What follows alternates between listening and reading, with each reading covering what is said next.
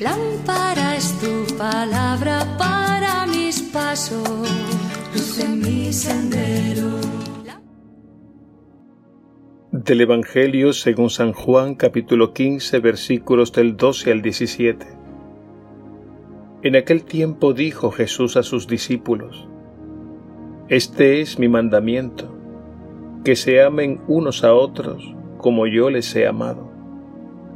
Nadie tiene amor más grande que el que da la vida por sus amigos. Ustedes son mis amigos y hacen lo que yo les mando. Ya no les llamo sirvientes, porque el sirviente no sabe lo que hace su Señor. A ustedes les llamo amigos, porque les he dado a conocer todo lo que he oído a mi Padre. No son ustedes los que me han elegido, soy yo quien les he elegido y les he destinado para que vayan y den fruto, un fruto que permanezca. Así lo que pidan al Padre en mi nombre, Él se lo concederá. Esto es lo que les mando, que se amen unos a otros. Palabra del Señor. Gloria a ti, Señor Jesús.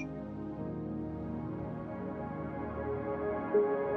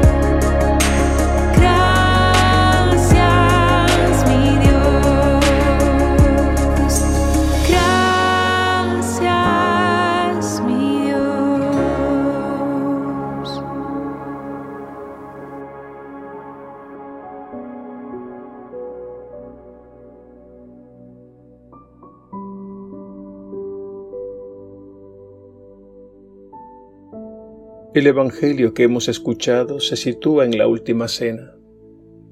Jesús abre su corazón y les deja a sus discípulos su testamento de vida.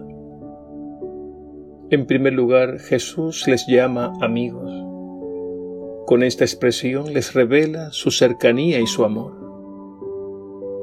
Recordemos que en aquella cena íntima Jesús se abajó para lavarle los pies e instituyó la Eucaristía, sacramento de su presencia pascual. Y finalmente les comunicó el mandamiento nuevo, que consiste en amarnos unos a otros como Él nos amó.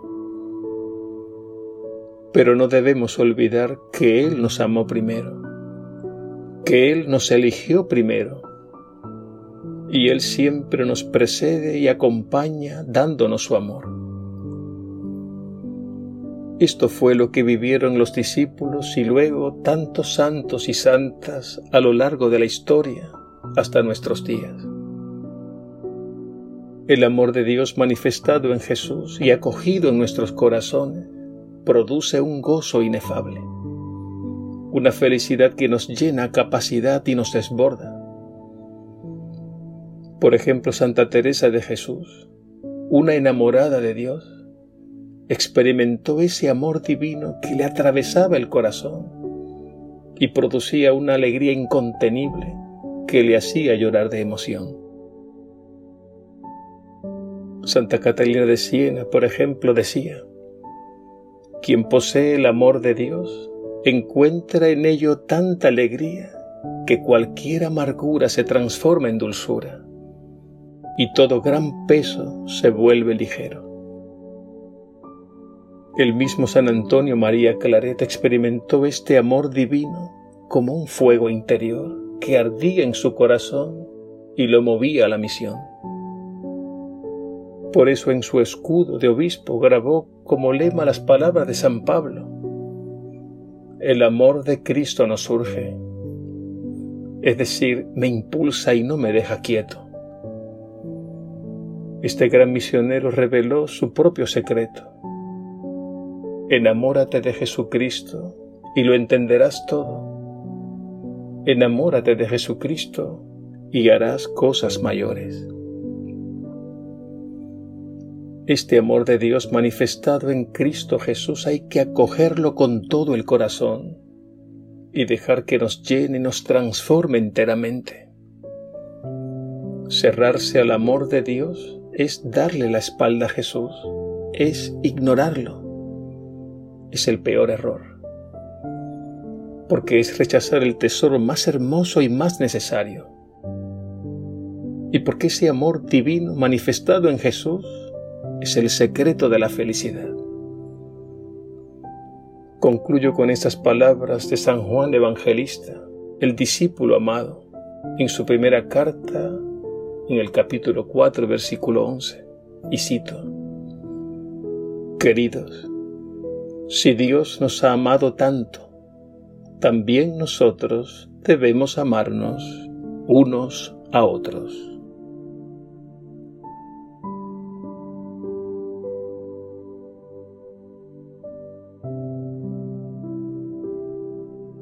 Jesús resucitado, tú eres el amor de Dios hecho hombre. Tú nos enseñaste el camino del amor y nos amaste hasta el extremo. En la última cena resumiste toda tu enseñanza y toda tu vida, lavando los pies a tus amigos, instituyendo la Eucaristía y comunicando el mandamiento del amor. Tú quieres que tu amor fluya y circule en nosotros hasta transformar toda nuestra vida. Y quieres a través de nosotros comunicar tu amor a los demás. No permitas que impidamos la expansión de tu amor. Quiero llevar tu amor al mundo entero, el único amor que comunica la vida verdadera y nos hace a todos plenamente felices. Alabado seas Jesús resucitado, Dios y Señor nuestro. Amén.